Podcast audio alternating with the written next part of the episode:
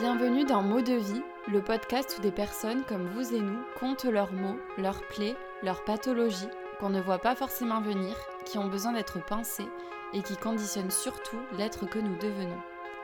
Chacun de ces mots va prendre vie au micro de ce podcast pour vous aiguiller, vous aider à apaiser vos doutes et vous sentir accompagné, mais aussi tout simplement pour entendre des chemins de vie singuliers.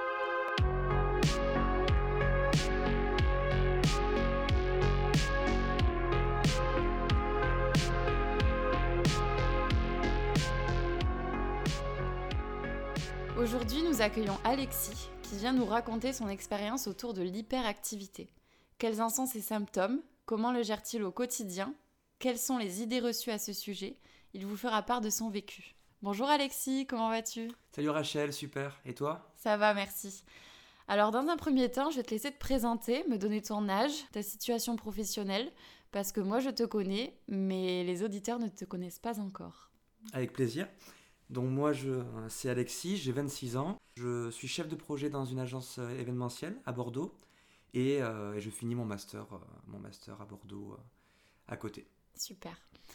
Donc on va parler aujourd'hui de l'hyperactivité parce que ça te concerne. Mm. Euh, donc euh, je vais commencer par te poser la question, qu'est-ce que l'hyperactivité? L'hyperactivité, moi, ça s'est, ça s'est diagnostiqué entre guillemets euh, très jeune, déjà, déjà à l'école. Enfin, c'était à partir de ce moment-là. En classe, je, je parlais beaucoup, j'étais un petit peu turbulent, absolument pas violent, mais je, j'étais voilà, j'étais, j'avais besoin de parler, d'extérioriser, de, de, de- dans la cour de récré, euh, je, je, je passais des heures à courir, à machin. Enfin, c'était voilà, ça se, ça se caractérisait comme ça.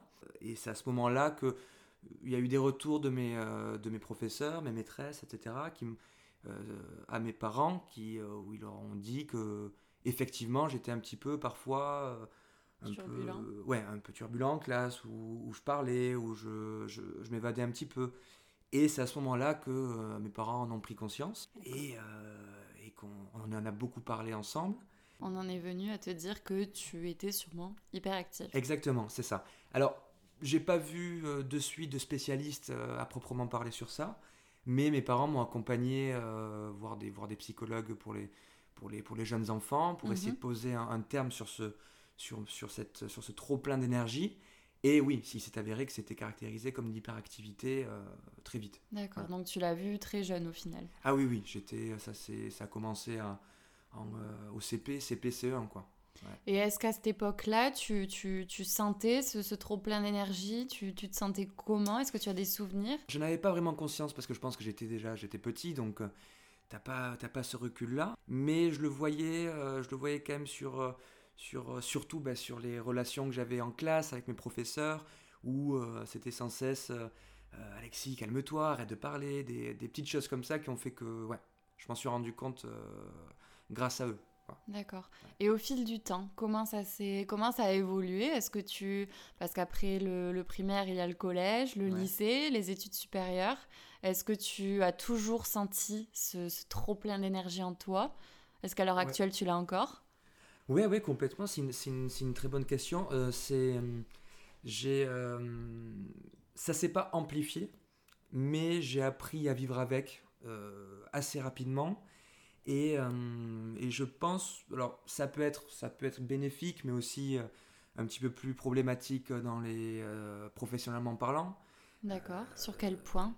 Bah, par exemple, sur, des, sur mes premiers stages, mes premières expériences professionnelles, j'avais, j'avais tendance à m'éparpiller un petit peu, à partir à droite à gauche, avoir plein d'idées, et finalement pas une seule bonne idée constructive euh, où je me mettais à fond dessus. Voilà, c'est des, des petites choses comme ça.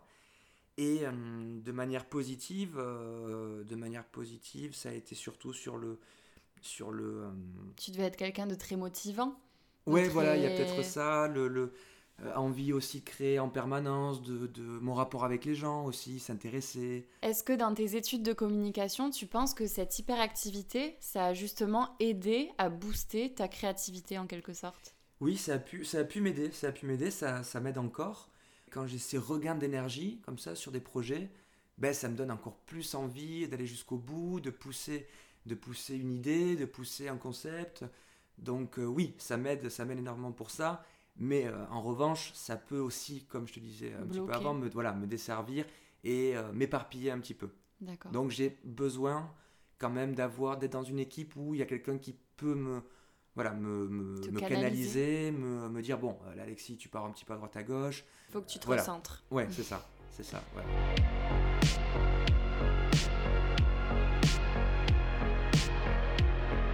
Et en parallèle à ta vie professionnelle, dans ta vie personnelle, est-ce que tu peux nous en parler un petit peu dans tes relations amoureuses ou amicales? Est-ce que ça a eu des impacts? Ouais, complètement. Euh, mes relations amicales, euh, finalement, comme je te disais, ça s'est diagnostiqué très tôt. Donc, je pense, je pense avoir toujours, depuis le début, en fait, euh, je me suis rapproché de personnes qui me ressemblaient un petit peu.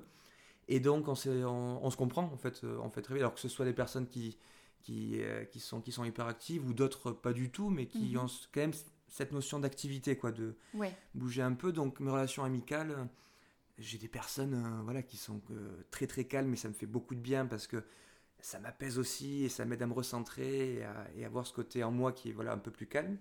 Et d'autres personnes qui sont un peu comme moi et Avec qui tu le- t'entends très bien au final. Voilà, donc il n'y a vraiment pas de cas particulier. Voilà, c'est ça se passe comme ça. Et mes relations amoureuses, de la même manière en fait finalement. Enfin, là, là, actuellement, je suis, avec, euh, je suis avec une fille qui est géniale parce qu'il y a ce côté-là où elle me calme aussi un petit peu. Mhm. Elle, elle est beaucoup plus, euh, beaucoup plus posée, beaucoup plus réfléchie. Quand moi j'ai tendance à m'éparpiller, ben elle va me dire bon, là, Alexis, euh, Ouais. calme-toi un peu, voilà quoi. Et au final, il faut que tu trouves quelqu'un quand même qui, qui sait te calmer, Ouais. qui sait t'apaiser surtout quand tu as besoin. C'est ça, exactement. ouais. D'accord. Et euh, est-ce que tu pourrais nous raconter euh, si tu as des anecdotes euh, vis-à-vis de ton hyperactivité dont tu te souviens, des choses qui t'ont marqué, qui t'ont... C'était, j'étais petit, j'étais, je devais avoir 6-7 ans.